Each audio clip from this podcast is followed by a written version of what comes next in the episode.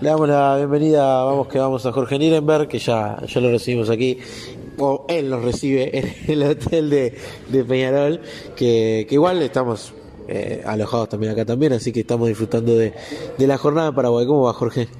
Muy bien, buenas tardes a todos. Bien, tranquilo, este, ya vieron la práctica, movida, divertida, este, buen ambiente y con ánimo de, de mañana conseguir un buen resultado. Es un poco lo que charlábamos fuera del aire, que nosotros hemos perdido por la pandemia al ver los entrenamientos, el ver el clima real y siempre a veces nos tenemos que guiar por los que dicen ustedes que son los que justamente están presentes. Y a veces pasa de que, bueno, siempre se puede llegar a pronunciar de que el dirigente eh, obviamente le va a dar siempre sus puntos a favor a lo que ve en la interna, nunca va a ver lo negativo. Pero realmente acá hoy se confirma eso, ¿no? Que, que, vienes, que venís manejando, que se viene manejando en Peñol de que con la Riera hay un clima realmente muy, muy bueno y muy amigable a la hora de todo el plantel para trabajar.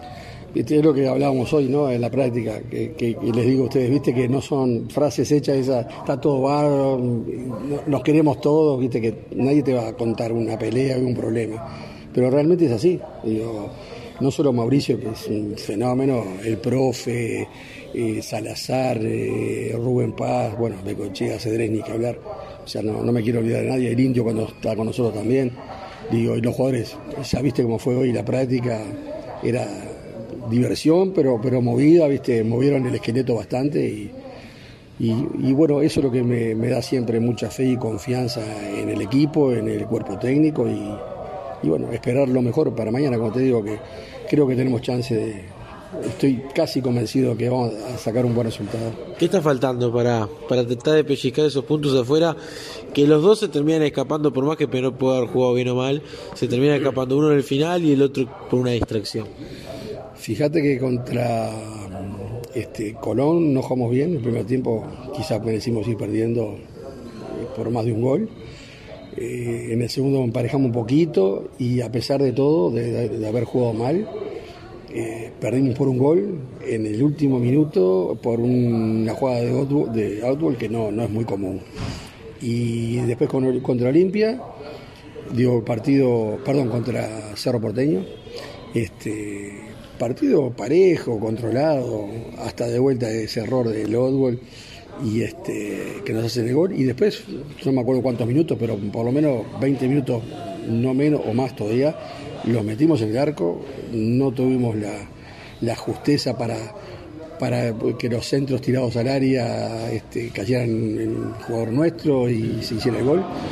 Y volvimos a perder por un gol, este, no jugando del todo bien, eh, por otro error nuestro. O sea que decís, pa, justo a veces dos errores te costaron los dos partidos, si hubiéramos llegado esos puntos que no estaban tan inalcanzables, a la hora después de terminar el partido y analizar, hoy estamos hiper bien. Pero bueno, así es el fútbol, por eso es, tan es tan lindo el fútbol. ¿no? ¿Se extraña el, equipo de la Riera del año pasado o sos de los que vive el presente por más de que futbolísticamente hoy en día no esté como obviamente estaba el campeonato pasado o en la Sudamericana, por ejemplo, en la fase de grupo, que sin duda con ese equipo hoy Peñarol no tengo dudas que estaría clasificado, por lo menos en cuanto a rendimiento?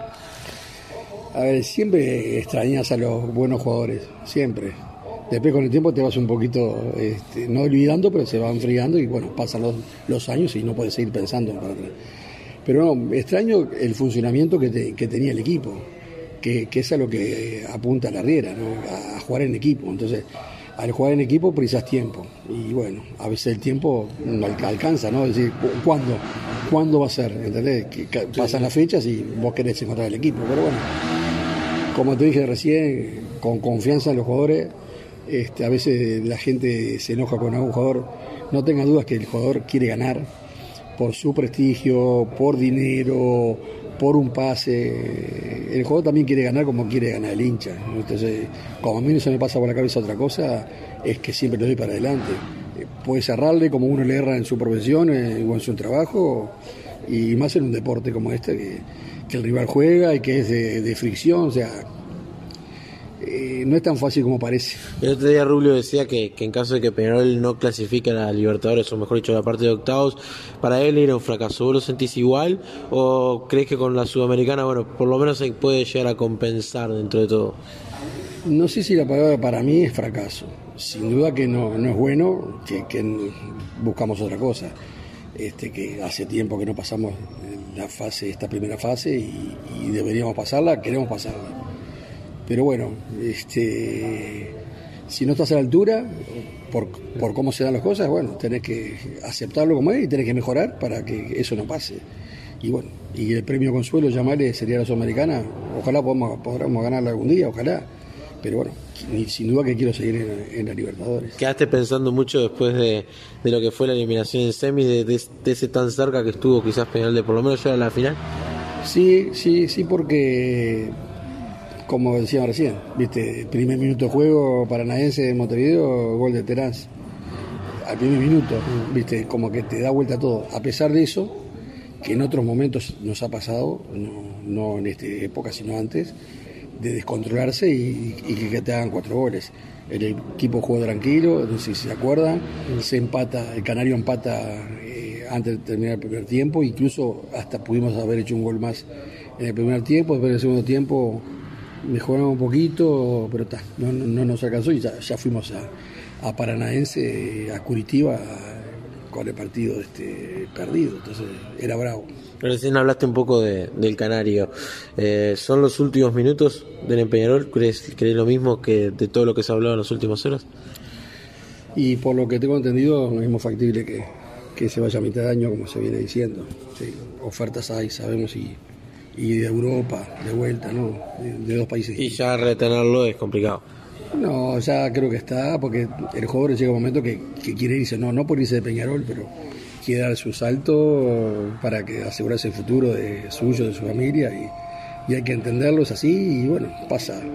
Nos ha pasado eh, y, no va a y nos va a seguir pasando. Lamentablemente no tenemos el poderío económico como para retener jugadores que, que uno quisiera poder retener un buen equipo me decían que, que Cerro Porteño tiene hace tres años a la base el equipo. Claro. Este... No, hay otro presupuesto, ¿no? Lo de el, boliviano es una diferencia con lo que obviamente Perú puede llegar a retener no a Álvarez Martínez, es la realidad. Por eso llega un momento que también hablando con Megochea dice, cuando el jugador tiene ofertas importantes y más como estas cifras que estamos hablando, este es muy difícil que un jugador, y más un chiquirín de 20 años, uno tiene que pensar cuando no tenía 20 años cómo, cómo, cómo manejaba la cabecita y cuando hablas de, esa plata que te, que te cambia la vida a, vos y a la familia, este, es difícil llevarlo con 20 años y bueno, llega un momento que el pase se tiene que hacer por el club, por el jugador. Y, y sigue, y después vendrán otros. Eh, la última, Jorge, obviamente ya ha pasado el tiempo, ya está directivo hace, hace un tiempo justamente que está trabajando después de haber ganado la elección. Económicamente lo han manifestado varios de ustedes que Peñarol ha tenido mejoras, o por lo menos una tranquilidad que quizás antes no se tenía con el pago eh, mensual hacia los futbolistas. Sí, en las últimas horas quizás hubo alguna situación, pero se deriva un poco del pasado, según explicaban. Eh, ¿Cómo estás viviendo justamente este proceso de trabajo? ¿Cómo lo están evaluando también eh, con todo lo que se va realizando? Primero te digo que hoy, hablando con Nacho, ya ayer, no, sé si hoy estoy sin dormir, te decía, y te juro que no sé si hoy, hoy, o ayer, creo que ayer, que cuando nos fuimos a Isopar a cambio de siglo, que hubo práctica, que eh, hubo una reunión este, y ya se solucionó el tema del tema de los premios adeudados, ya, ya se llegó a un acuerdo, así que ya es tema pasado, por suerte. Y, bueno, como decís tú, se trató de ordenar porque la medida que vos puedas ordenar tus números es que vas a poder contratar mejor, retener mejor. Hay mucha gente que no entiende, que viste critica de que, de que Nacho eh, pagó la UTE, pero no tenemos jugadores, todas esas cosas. Este, pero tenemos, nosotros tenemos la responsabilidad. Yo sé que el hincha, yo fui hincha toda la vida, enfermo, y, y sé cómo piensa el hincha, porque yo también muchas veces pienso como hincha. Pero nosotros también tenemos la responsabilidad de hacer las cosas bien y de, y de que el club esté bien, de que no, no crear deudas nuevas, porque eso a la larga te trae fracasos, porque no vas a poder, si ahora no puedes retener un jugador, imagínate cuando estés mal económicamente. Entonces, si vos pasas a estar bien económicamente, si tus ingresos superan los egresos, vos vas a poder contratar a algún jugador que otro que, que cueste más o, o más cantidad para poder lograr títulos. Entonces, es muy importante la parte económica, aunque mucha gente no, no lo ve así. Jorge, gracias por estos minutos y bueno, lo mejor para, para el partido frente Limpio. Bueno, muchas gracias a ustedes, buenas tardes y ojalá que mañana nos vayamos en el avión contentos. Arriba, Jorge. Abrazo.